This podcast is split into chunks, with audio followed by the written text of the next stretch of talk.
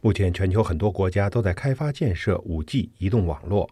有些国家的电信公司希望使用中国科技公司华为的设备，但也有些国家禁止或正在考虑禁止使用华为的设备。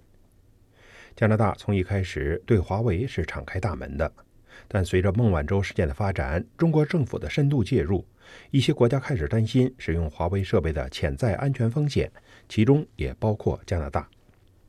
那么，使用华为的网络真的会有安全风险吗？如果有，会是怎样的风险？加拿大广播公司节目主持人就此采访了多伦多大学芒克国际事务学院的公民实验室研究员克里斯托夫·潘森斯。潘森斯认为，就使用华为 5G 网络设备来说，安全风险可能来自几个方面。There's a few different things. Um, so, just in the terms of the equipment that they're selling, one of them is the possibility that these products, when they're sold into Canada, could subsequently be modified. So either the uh, the firmware could be modified through an update. Not by 首先，就他们销售的设备而言，其中一种可能是这种产品在销售到加拿大安装之后可以进行修改，硬件可以从更新的角度进行改换。当华为公司说需要更新设备硬件时，加拿大就可能不得不同意。这就有点像在路口过马路，交通灯在变绿之前先变成了黄色，你必须决定过还是不过。另一个原因是，所有这些电子产品都像我们的电话和电脑一样，有一个操作系统控制着运作。操作系统也是可以由制造者更新的，有些时候制造者可以通过后门进行某种修改，而这就意味着他不用申请授权即可以进入系统。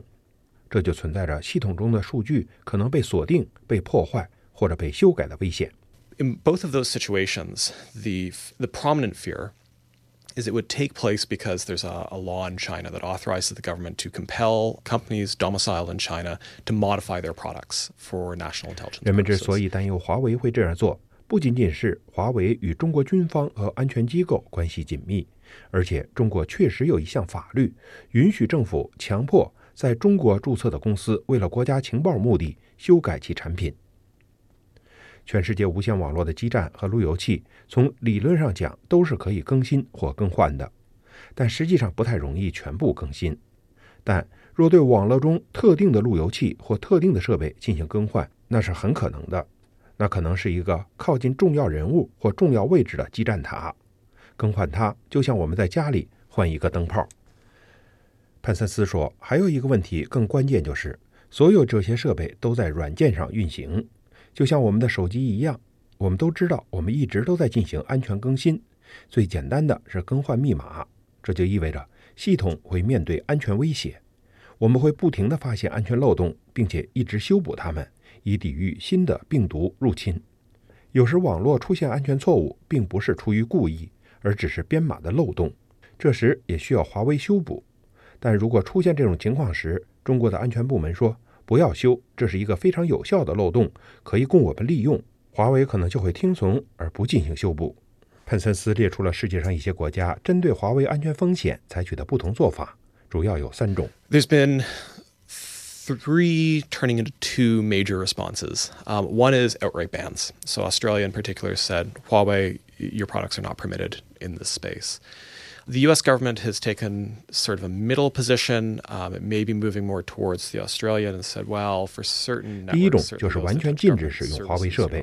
最有代表性的是澳大利亚，它明确表示华为的产品不允许进入 5G 领域。第二种是采取中间立场，例如美国是说，美国的有些网络，尤其是政府服务和情报服务使用的网络，不允许采用华为的设备。但它正向澳大利亚的立场靠近。第三种人们听说的比较少，就是英国的模式。它与华为签署了协议，允许华为在英国设立研究中心，但需要由政府管理通信的部门监管，包括对编码的审计、硬件设备的把关、软件如何运作的监测，以确保 5G 系统中没有任何漏洞或无法掌控的成分。但这通常很难保证不会出现漏洞，因为现在的测试不能代替以后供应商更新设备。谈到加拿大政府是否采用华为 5G 设备上的态度，潘森斯说：“最初也有些类似于英国模式，目前政府基本上仍然是这样的立场，但也有一点点变化。”他认为加拿大政府正处在一个非常艰难的情境之中。I think the Canadian government is in a really, really tough and rocky space. So, just at a technical level, you're seeing in the United States significant political pressure, not just from sort of the intelligence services, which I mean the NSA and, 美国方面出现了一些政治压力不仅仅是来自情报机构，美国国家安全局和政府通讯管理机构一直在警告不要使用华为设备，这就给加拿大政府造成压力。如果加拿大采用华为设备，那么它可能以某种方式干扰或破坏美国系统的安全性，因为这两个国家的网络是密切相关的。因此，帕森斯说，加拿大到底是否接受华为，已经不是一个经济行为。他认为加拿大的私营电讯公司希望购买华为设备只是经济原因，但从安全角度出发，在我们的基础设施中安装华为的设备不是一个好主意。当然，所有这些最后都将取决于政治考量。